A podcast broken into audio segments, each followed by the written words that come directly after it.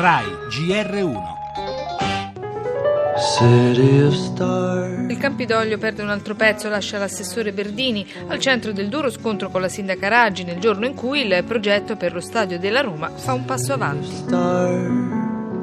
Era mia intenzione servire la città mettendo a disposizione competenze e idee, afferma Berdini. Prendo atto che sono venute a mancare le condizioni per poter proseguire il mio lavoro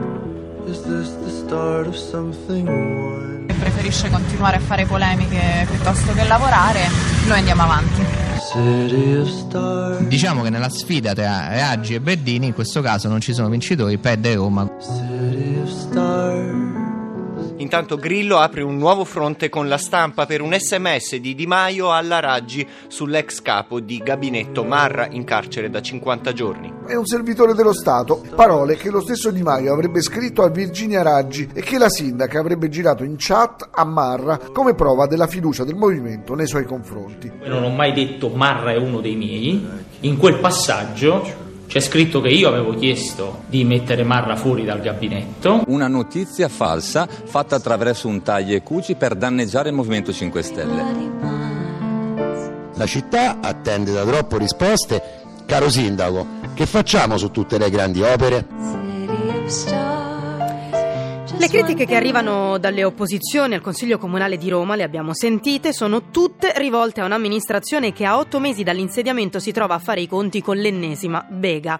Anzi, le ennesime beghe, perché in una giornata cominciata con le polemiche sui messaggi di Di Maio su Marra, proseguita con la riunione sullo stadio giallorosso e conclusasi con le dimissioni di Berdini, i nodi su cui il dibattito resta acceso sono più di uno.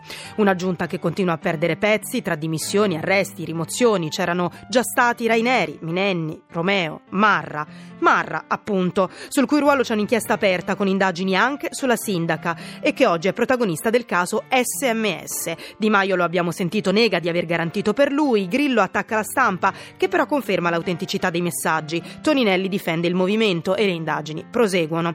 Infine, la questione stadio, un progetto che divide gli stessi grillini e che proprio Berdini aveva criticato. Resta una città in forte difficoltà che chiede solo di essere essere governata. E nel nostro giornale in primo piano c'è anche lo scontro interno al PD verso il congresso col fantasma della scissione. L'economia, la sorpresa del PIL più 0,9%, precari della pubblica amministrazione, conto alla rovescia per l'assunzione definitiva. Il caso Cucchi, chiesto il processo per cinque carabinieri sul filo dell'eutanasia. Un malato di SLA muore dopo una sedazione profonda. Ricordando Ivan Graziani, stasera uno spettacolo dedicato al cantautore. Nello sport la Champions League, il Napoli nel tempio calcistico del Bernabeu e il Barcellona che finisce KO contro il Paris Saint-Germain.